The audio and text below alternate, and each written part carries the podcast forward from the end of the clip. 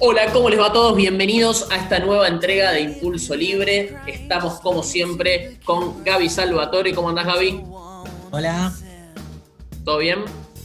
Todo en orden acá, cuidando del bebé, que seguramente ahora se va a poner a llorar, pobre, pero bueno, seguimos con el, con el programa. Está bien, somos, tenemos un panelista más entonces.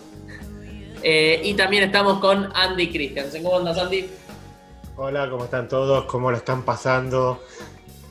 Bien, ya un poco cansados, la verdad, de, de todo esto. eh, pero bueno, ya eso es, es como ya un loop esto, ¿no? Como que decimos que estamos cansados de la cuarentena, pero ya va a haber que acostumbrarse al parecer porque, porque parece que quieren volver para atrás, que ahora la culpa la tienen los runners, no sé quién ya tiene la culpa, pero la verdad, la única realidad es que la cuarentena sigue, ¿no?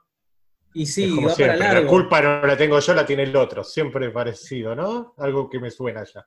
Sí, lo que a mí me preocupa, yo por ejemplo con, con mi nena que iba al jardín, eh, la realidad es que ahora, viste, es complicado la vida de padre con, con el niño el 100% del tiempo encima, interfiriendo en el trabajo, interfiriendo en todo, ¿viste? Me interesa Eh. que, que toquemos ese tema, Gaby, la educación en la cuarentena.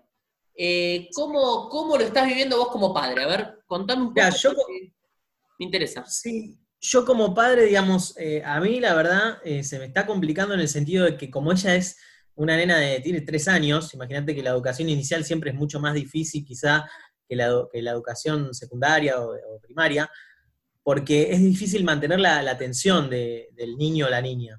En este caso, eh, nosotros tenemos la suerte que el jardín donde ella va, de vez en cuando nos manda actividades, pero para resolverme ese problema, yo salí a la calle a buscar actividades de, nivel inicial de jardín en, los puestos de diarios. Y gracias a Dios encontré muchas opciones que, realmente nos sirven porque son didácticas y podemos estar con la nena sentada media hora, 40 minutos trabajando en esas actividades y al mismo tiempo aprende. La verdad es que se, se nota mucho el avance que ha tenido desde el inicio de la pandemia hasta, hasta ahora. Bien, bien, pero, pero hay algo que me hace ruido. O sea, evidentemente tenemos un Estado que no está preparado para hacer frente a este contexto desde el punto de vista educativo. Y eso está clarísimo. De hecho, las maestras se las nota muy, muy nerviosas a la hora de mandar los videos con las, con las actividades. Se nota que es muy difícil transmitir conocimiento a través de un video. Y, y también eh, mantener la atención de un niño tan chico a través de un video. No sé cómo será la relación en, los cursos más grandes, pero Claro, pero, pero de alguna manera el padre ahora tiene doble función. No solamente tiene que hacer la educación del hogar, que darle de comer, que llevarla a jugar, sino también tiene que ocuparse de que esté prestando atención a los videos que le manda la materia, porque el Estado ni los colegios están preparados para hacer frente a una situación como esta. Exactamente, es muy difícil y, y la paradoja es, a ver, pasamos miles y miles de horas por mes y por año en YouTube. Y la realidad es que es muy difícil no absorber cosas de los videos de YouTube, porque uno los mira constantemente, y, y YouTube y otras, y otras aplicaciones, ¿no? Digo, hablo de, de- de- de- en el sentido de que podemos ver miles de videos y películas y nos acordamos de un montón de cosas, pero cuando se trata de sentarse a escuchar con atención es muy difícil. Y mm, yo estaba mm, acostumbrado a ver eh, TEDx, no sé si conocen eh, Sí, ese- Sí, claro. bueno, TEDx eh, Río de la Plata pasa muchos videos y TEDx en sí mismo es una aplicación independiente donde se, se muestran videos de, de tecnología, de ciencia, de biología, de un montón de temas interesantísimos y todos son eh, más cortos de, que los que 18 minutos. O sea, duran un poquito menos de 18 minutos. ¿Me porque permitís que te corrija algo, Gaby? Diga, Porque no es que es difícil tener una persona sentada mirando contenido educativo. El problema es lo mal diseñado que está el contenido educativo. eh, Lo tal cual, sí, aburrido. a eso apuntaba, sí, sí, tal cual. A eso apuntaba, es decir, en TEDx, por ejemplo, tienen una, una manera de editar los videos que los hace muy interesantes y, y al mismo tiempo, como son cortos, podés mantenerte atento en ese, en ese lapso de tiempo. En cambio, lo que mandan eh, para, para los chicos de educación inicial, por más que sean tres minutos, cuatro minutos, es muy difícil mantenerles la atención. Pero bueno, igual está claro que ni las maestras de jardín ni, los docentes están listos para este cambio que se viene y se viene fuerte. Yo me acuerdo cuando an- varios años atrás eh, empezaban a repartir computadoras en los colegios. uno de los problemas era que los profesores no podían generar el contenido necesario para sacarle provecho a esa herramienta. Hoy en día se ve. toda esa traba que existió de que no permitió evolucionar el sistema educativo, hoy lo estamos sufriendo. Bueno, hoy el ministro Trota, no, no, bueno, no sé si fue hoy o fue ayer, el ministro Trota dijo que eh, ellos eh, no podían, digamos, desarrollar bien la educación virtual porque carecían de computadoras en las casas y en, los colegios, cuando hace cuatro años entregaron más de 6 millones de, computadoras a todas las instituciones de, casi de todo el país. Es raro. Bueno, entonces, ya como estamos acostumbrados, tenemos eh, un sector público ineficiente a la hora de llevar adelante un trabajo, de hacer frente a una situación, pero eh, todavía queda una semillita de esperanza y que es que el sector privado haga, frente, ¿no? Que el sector privado se, las, en este contexto también de, presión fiscal, de regulaciones, se las ingenia eh, para dar una solución, se las ingenia para poder satisfacer una necesidad, ¿sí? Y incluso, imagínense lo que sería si, si, promocionáramos un poco esto, si incentivásemos la, creación de, nuevas empresas, pero bueno, eh, y es por eso que, muchachos, en el próximo bloque vamos a estar con una persona que desde el sector privado, que desde el mundo del emprendedurismo, pudo identificar este problema que existe para los padres, para las familias, para los colegios y para el Estado, y, tiene una propuesta para que todo esto mejore. Vamos a estar hablando con Gonzalo Weisman, el CEO de Identitic, ¿sí? Así que bueno, eh, ¿les parece ir al próximo bloque? Qué valiente, vamos a escucharlo. Dale, vamos a escucharlo.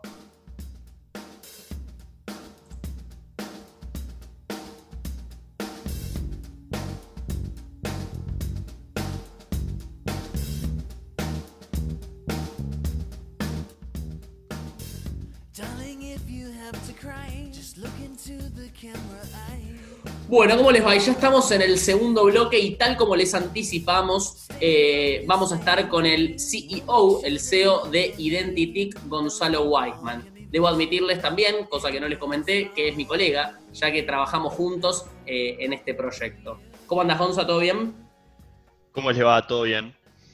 Bueno, me, alegra, mucho que estés acá con nosotros para, para, bueno, para charlar sobre el proyecto y también un poquito sobre vos. Así que contanos algo sobre tu historia. Contanos a, qué colegio ibas, qué, cosas te interesan, cómo se te ocurrió eh, en un principio emprender. Quizá no sabías qué era Identity, quizá era otra cosa, pero entiendo que, sos un apasionado de los proyectos, del emprendedurismo. Así que bueno, comenzá un poco contándonos sobre, sobre tu vida. Bueno, me llamo Gonzalo Weisman, tengo 17 años y y bueno, voy al colegio técnico Ort y en la primaria fui al Hans Christian Andersen, un colegio inglés en Belgrano. Y la verdad que mi pasión por emprender creo que siempre estuvo en mí desde chico, desde antes que se ponga de moda el término emprender o emprendedor. Y desde chico siempre me gustaba como desarmar los juguetes para como crear objetos nuevos. Y después eso lo trasladé eh, a lo digital y bueno, y, me apasioné por la programación eh, cuando entré a Ort y junto a compañeros y amigos siempre como, o sea, nos, nos gustaba como desarrollar aplicaciones hasta que llegamos, bueno, a Identitic, eh, un día que en una clase de matemática vimos como, como la educación o sea, está obsoleta. Bien, después nos vamos a contar esa historia sobre Identitic, pero déjame, déjame parar un poco la pelota. Eh, qué, qué, hobby, ¿no? Eh, hacer aplicaciones en vez de jugar al PES. Yo me acuerdo de, de chico jugaba al FIFA, al PES. Ellos hacían aplicaciones, pero bueno. Em, ¿Qué va a ser? Las pequeñas diferencias.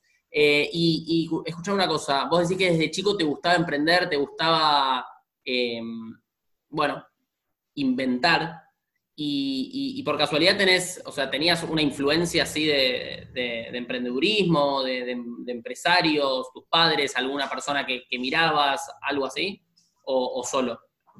Eh, bueno, más de chico, eh, mis, ambos padres son emprendedores y ah. siempre admiraba a mi, a mi viejo y, a, y mi vieja siempre laburó en, en empresas de tecnología, entonces siempre como que me transmitía esa pasión por la tecnología. Pero más grande empecé a ver mucho a Shirley Garbunski, que es el creador de Aprender de Grandes, que es un podcast, la verdad que muy bueno, y también a emprendedores más del mundo tecnológico como Marcos Alperín. y bueno, Pier Pablo Barbieri, el de Walla. Mira, claro, o sea que, tenías ahí a tu viejo emprendedor y a tu madre laburando en tecnología, así que ese combo es Gonzalo Weisman un poquito, además de, lo que le agregaste después. Eh, bien, y, bueno, ahora sí contanos cómo, cómo nació o cómo empezó este proyecto. Y ahí los chicos seguramente van a tener alguna pregunta sobre, sobre el tema. Eh, bueno, yo como decía, voy a un colegio técnico en donde todos los años eh, hay una materia curricular que se llama proyecto, en donde tenés que pensar primero una idea y después armar como un grupo con tus compañeros y desarrollar un proyecto. Y bueno, era 2018 y estábamos con Facundo, un amigo que hoy en día es mi socio, junto a Manuel también. Y, y bueno, veíamos cómo, o sea, la educación está obsoleta en cuanto a la gestión, ya que, bueno, que las vías de comunicación entre las familias, los colegios, era por un cuaderno de comunicaciones, la asistencia en colegios era mediante papel. Entonces, nos preguntamos cómo era posible que en el, en el siglo XXI no haya ninguna innovación tecnológica dentro del ámbito educativo. Y bueno, y al principio Identitic nació simplemente como un sistema de asistencia eh, mediante sensores de huella, pero Luego, cuando nos metimos más en el mundo del emprendedurismo, eh, nos reinventamos y la idea pasó a ser como una aplicación integral de gestión educativa. Gonzalo, en relación a, la aplicación que vos estás desarrollando, eh, ya tenés desarrollada, ¿qué nivel de, barrera hay para entrar en ese, en ese tipo de aplicación? Es decir, ¿cuánto necesita saber alguien de tecnología como para poder usar tu aplicación? bueno, en nuestro caso, nuestra aplicación, em, o sea, los colegios nos contactan para tenerla y, o sea, para acceder a la aplicación simplemente hay que hacer, hay que ser alumno o algún familiar de, un alumno o profesor para poder usarla. Em, y de tecnología no, hay que saber tanto porque justamente la idea de Identitic es hacer una interfaz simple, un producto lo más simple posible para que el cambio entre usar papel a pasar a tener Identitic no sea tan abrupto y que bueno, y que cualquiera sea el que use la aplicación se pueda adaptar fácilmente. Sí, de hecho. Sí.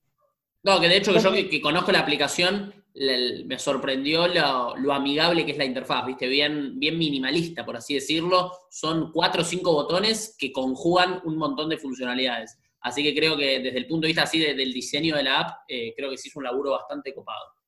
Decías, Gabriel. yo te quiero llevar un poquito al lado del backend hablando en términos un poco más tecnológicos. A lo que voy es, no en qué está hecha la aplicación, sino cuán importante es hoy en día saber programación, cuán difícil es poder llegar a desarrollar esto con las herramientas que tenemos hoy en día, desde un Angular, Ionic, todo lo que existe hoy en el mercado. Bueno, como decís, o sea, la verdad que hoy en día eh, saber programación y por, por ende impulsar materias con respecto a robótica, programación en los colegios me parece crucial, ya que bueno, es, el, es presente ya y futuro mucho más, ni hablar.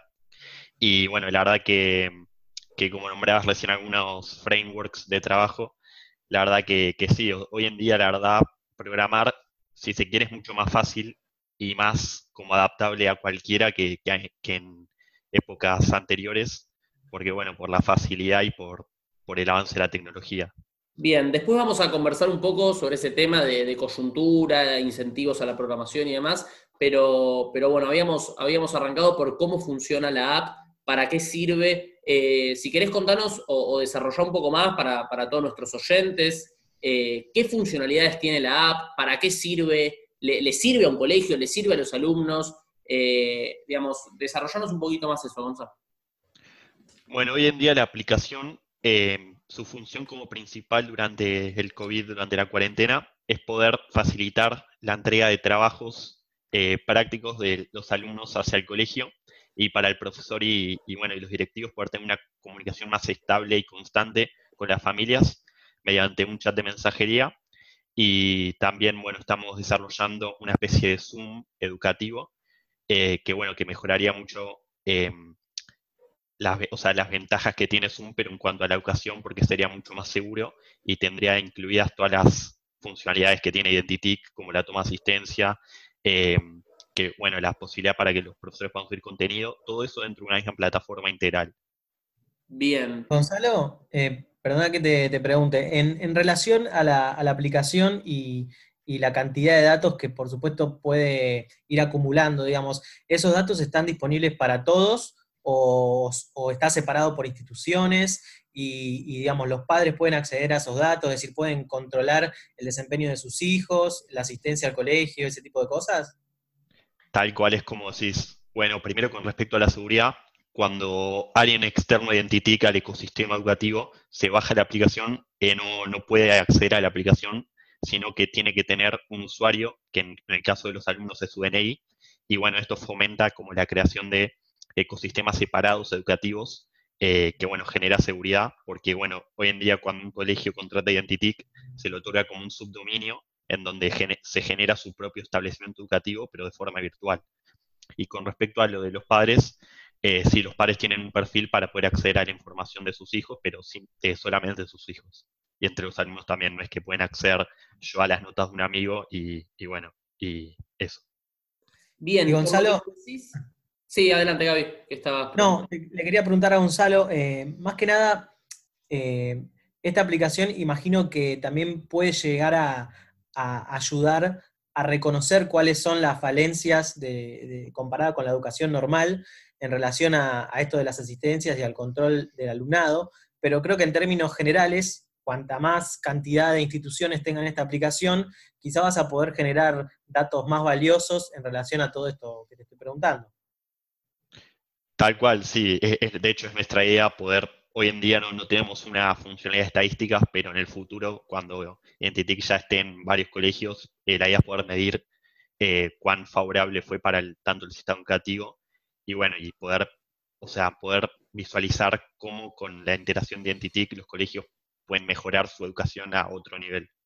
Y también, poder, poder, tener un, digamos, un seguimiento ya a nivel macro, ¿sí? De, por ejemplo, cómo evoluciona eh, el desempeño escolar de los chicos a nivel nacional, en qué zonas están obteniendo mejores notas, en qué materias. O sea, te va a permitir eh, tener toda una lectura eh, general del panorama educativo. Y algo que me parece valioso, además de esto, por lo que nos fuiste diciendo, es que de alguna manera lo que, lo que hacen ustedes es, o lo que hacemos nosotros, es sistematizar todos los procesos operativos del, mundo escolar, ¿no? Eh, es como que quizás eh, el otro día hablamos, estábamos hablando con una directora y nos decía lo inseguro que es eso. Por ejemplo, llega a haber un incendio, se cae café en una planilla y se pierde hoy en día, ¿sí? es impresionante cómo quizás en otras órbitas o en otros, eh, o en otros ámbitos de la vida cotidiana ya se ha incorporado la tecnología y en, el, y en el colegio no. O sea, es impresionante cómo un chico de la secundaria, de la primaria, convive permanentemente con pantallas, convive con la tecnología, las redes sociales, ya incluso eh, en, todos los ámbitos se utiliza la tecnología, pero en la educación no. ¿Por qué pensás que eso, que eso que viene sucediendo? Bueno, yo creo que viene sucediendo primero porque, porque bueno, hay como toda una, una gran burocracia y, las barreras de entrada en cuanto, por ejemplo, a la educación pública no es tan fácil para aplicaciones de este estilo. Sin embargo, creo que, bueno, que este contexto tan especial eh, es una gran muestra de que por qué se debe incluir la tecnología en la educación. Y bien, como decías, o sea, cuando se produce, no sé, algún tipo de, evento como un incendio o algo así, eh, todo como las planillas que tiene un colegio quedan en la nada y con aplicaciones como Identitic vos tenés toda la información en la nube de tu colegio y bueno, y por ejemplo, en un escenario como este se, podría simplificar mucho más la administración del colegio. Totalmente. ¿Y con qué barreras te estás encontrando al momento de sentarte a hablar con las instituciones para que adopten una herramienta que les facilita la vida?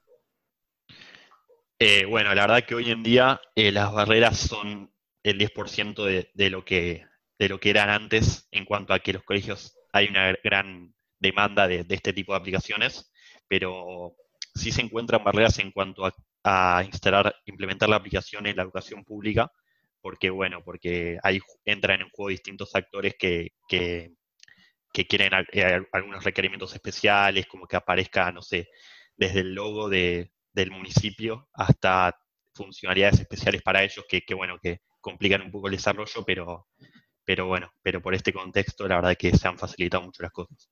Claro, Gonzalo, pero en este... cómo quizás esto se tuvo que dar a la fuerza, ¿no? eh, como que evidentemente había una falta de intencionalidad de, querer eh, evolucionar la educación en términos de tecnología y comunicación, pero bueno, eh, a veces hay, hay, cosas que tienen que suceder para que los cambios sucedan. Y, bueno, en buena hora. Tal cual. Gonzalo, en relación a la aplicación, eh, quería consultarte, digamos, qué nivel de escalabilidad podría llegar a tener. Es decir, ¿es una aplicación para municipios, una aplicación para todo el país, una aplicación, digamos, que puede ofrecerse a nivel mundial? En ese sentido, ¿cómo, cómo lo estás pensando? Bueno, la verdad que el objetivo, el objetivo más ambicioso de Entity es poder acceder y llegar a cada rincón del país eh, sin importar eh, el contexto socioeconómico, sino que bueno, que poder ser accesible para todos. Y con respecto a eso, la verdad que tenemos una ambición tremenda en cuanto a que el producto eh, puede llegar, la verdad, que a cualquier lugar del mundo. Y bueno, y por eso estamos buscando por llegar a no solo municipios, sino provincias y por qué no otros países. Bien. En el ámbito de la, educación privada, eh, ¿estás teniendo algún contacto con, instituciones o es solamente por ahora en la parte pública? Eh, sí, totalmente. Estamos teniendo contacto con diferentes instituciones. Eh, pero bueno, pero por ahora estamos teniendo mayor repercusión en cuanto a la administración pública. Y, o sea, lo que nos permite de alguna manera también crecer más porque, porque bueno, cuando un municipio implementa la aplicación no lo hace en un solo colegio, sino que lo hace en, una, en 50, entre 20 y 50 colegios, dependiendo el tamaño del municipio. Gonzalo, en, el programa anterior tuvimos también una entrevista con un emprendedor en donde hablábamos de lo que significa la financiación en Argentina.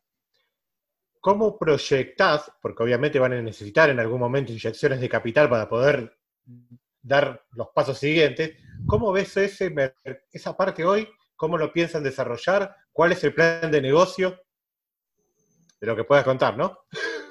Eh, bueno, yo creo que primero, o sea, lo que es el Venture Capital en Argentina está creciendo mucho. De hecho, el año pasado fue una gran muestra de eso con, las inversiones de Tencent y SoftBank en Walla y bueno, con Out Zero volviéndose un unicornio. Y la verdad que, bueno, con respecto a eso, eh, hoy en día se complicó un poco la situación, pero sin embargo hay, hay un montón de, concursos donde estamos aplicando, como el, que está organizando el MIT, que, bueno, que da 100 mil dólares. Eh, y la verdad que, sí, estamos hablando también con inversores eh, ángeles para, poder también buscar financiación en ese sentido. Ah, muy bueno. Quizás eh, probaste con el crowdfunding. Eh, bueno, eh, sí, también, o sea, habría que ver eh, también, no sé, dentro de un año poder hacer quizás una, una serie A o una, una ronda de inversión más grande que, no, no, sean solo como, como inversores e independientes. Claro, porque el otro día hablábamos con el, con el otro emprendedor y nos comentaba que él había hecho una... Pablo Ricati, el, el creador de Origen Directo. Claro, y había hecho una vaquita en Twitter donde había conseguido aproximadamente 3 millones de dólares, 2 millones y medio de dólares. Y quizá, bueno, también es, una plataforma en la que vos podrías intentar también buscar financiación. Sí, sí, tal cual. Sí, lo bueno es que hoy Identity, sin, entrar en mucho detalle, por suerte ya, cuenta con un, digamos, con una asistencia financiera de parte de una empresa privada, así que esa, primera instancia la tiene resuelta. Obviamente quizás más adelante eh, se pueda integrar junto con otros agentes del, mundo financiero que les interese hacer inversión de riesgo, pero, pero bueno, por suerte en, esa primera etapa lo, tiene, lo tiene cubierto. Em, bien, y, contanos, Gonza, ahora sí, ya, ya que sabemos, conocemos ya lo que es Identity, conocemos que es una aplicación que pone en comunicación a todos los agentes del ecosistema escolar, sabemos que sistematiza todos los procesos del, sistema educativo, incorporando tecnología. Y, ahora contanos un poco, eh, ya para salir de, lo particular e irnos a lo general, eh, ¿qué estás viendo a nivel coyuntura, a nivel Argentina, con respecto a, emprendedurismo? ¿Pensás que hay incentivos para aprender? ¿Pensás que hay más dificultades que incentivos o, desincentivos? Eh, qué, lectura haces, digamos, de la situación más macro respecto a tu ámbito, que es el emprendedurismo y la tecnología? Bueno, la verdad que con respecto a Argentina, eh, hoy en día eh, lamentablemente veo más trabas que, incentivos, pero bueno, pero, se, pero sin embargo creo que tenemos uno de los mejores ecosistemas de emprendedores y que, bueno, que, que lucha nunca nos faltó y que bueno, y que situaciones adversas tampoco, porque la verdad que Argentina siempre estuvo acostumbrada a este tipo de situaciones. Eh, y bueno, un poco eso. O sea, hoy en día creo que el futuro, o sea, para soñar con una Argentina en donde, como Brasil, por ejemplo, que tiene 20 unicornios, en donde hay mucho mayor incentivo eh, al desarrollo de, bueno, de la tecnología, creo que, bueno, que hay, que apuntar para eso, para, para tener un país o sea, no primer mundista, pero, pero bueno, más desarrollado. Pero, o sea, que entendés que el, emprendedurismo cumple un rol en el desarrollo de un país. Sí, sí, tal cual. Es, primer, o sea, primordial eh, favorecer a los emprendedores para desarrollar la economía, eh, porque, bueno, porque, o sea, la creación de empresas y la facilitación de, eso es lo que, es lo que, lo que, bueno, lo que, lo que hace al país desarrollarse. Por eso también la, la suspensión de las SAS eh, creo que es una gran contra para, favorecer a los emprendedores porque, porque, bueno, tan solo creo que el año pasado eh, una gran cantidad de o sea, impuestos habían pagado más a las SAS y bueno, la verdad que, es una pena. Y Gonzalo, en ese sentido, además de la, del límite a las SAS, eh, también se, en respecto a lo que es tecnología, se suspendió la ley de economía del conocimiento. ¿Eso afectó tu proyecto en algún punto? por lo que tengo entendido, eh, o sea, no estoy mucho en tema con la ley de la economía y conocimiento, pero, pero bueno, la verdad que, que sí, también, o sea, es una razón más de por qué, o sea, que es una pena para los emprendedores, pero, pero bueno, aún así creo que los argentinos tenemos algo especial que, que bueno, que mucho, o sea, hay, como un factor de resiliencia, en, todos nosotros que, que, bueno, que continuamos adelante. Hay algo que no, no hay que dejar pasar y destacar, que es la edad que tiene Gonzalo. ¿Cuánto influye lo que te da la educación? El, no solo el conocimiento, sino la motivación que te genera frente a los distintos proyectos que te pone adelante para que vos puedas desarrollar tu potencial. Bueno, yo creo que la educación es clave. La verdad que, que es una de las mejores inversiones que se puede hacer invertir en educación porque bueno, pues la educación es conocimiento y el conocimiento es poder, eh, así que, bueno, a la hora de desarrollar un proyecto, em, la educación y, o sea, te puede dar experiencia en, el sentido de que, de que sabes cómo puedes prevenir distintas situaciones que, bueno, que, te van a ayudar en el futuro. Perfecto. Espectacular, Gonza. Gonza, en la región, eh, yo imagino que vos habrás hecho un análisis de, tu competencia y, tanto en Argentina como, en la región, ¿tenés competidores fuertes? ¿Qué, otras aplicaciones viste dando vuelta? Bueno, sí, la verdad que hay un par de aplicaciones, como por ejemplo la empresa Collegium, que desarrolla sistemas de gestión educativos hace más de 20 años.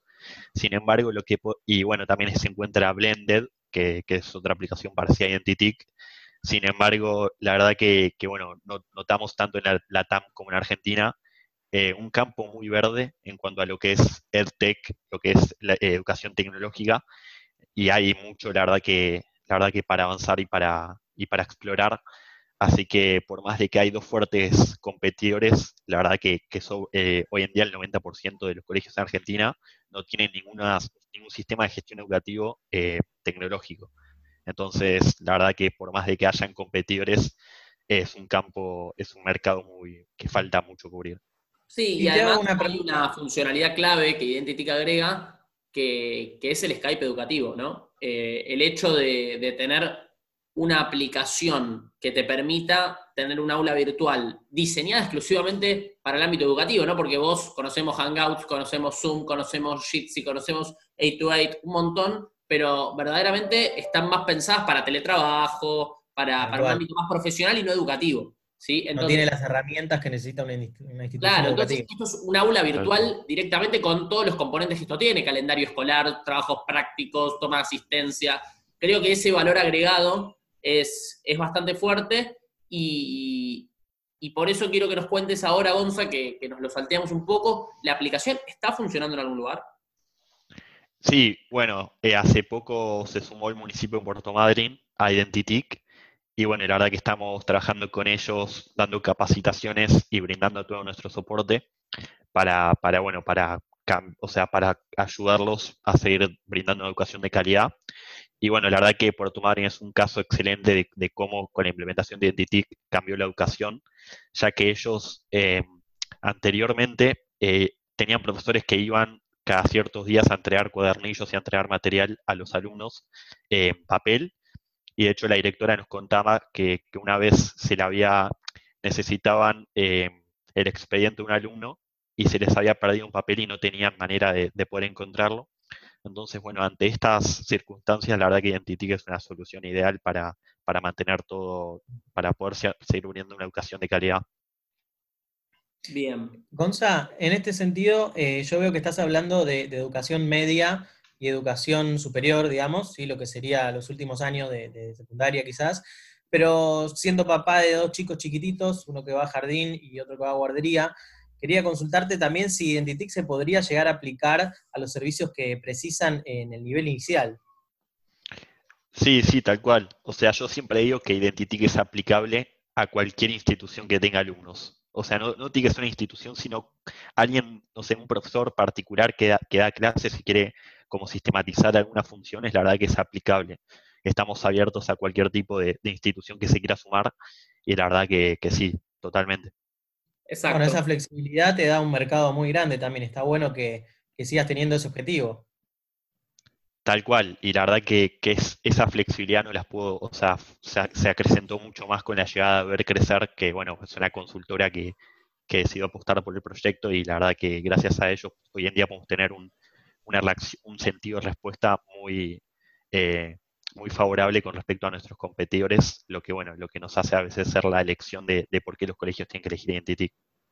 Claro, la verdad que una pregunta. a mí me parecía importante ese detalle, porque siento, y esto quizás por fuera de Identity, ¿no? Pero siento que en el siglo XXI, en el siglo de, los cambios y de la modernización, ya no es, y esto te lo consulto como emprendedor, no sé si es tan redituable o es tan exitoso a nivel mercado ofrecer un producto empaquetado, ¿sí? ofrecer un producto ya prediseñado y te lo encajo como viene.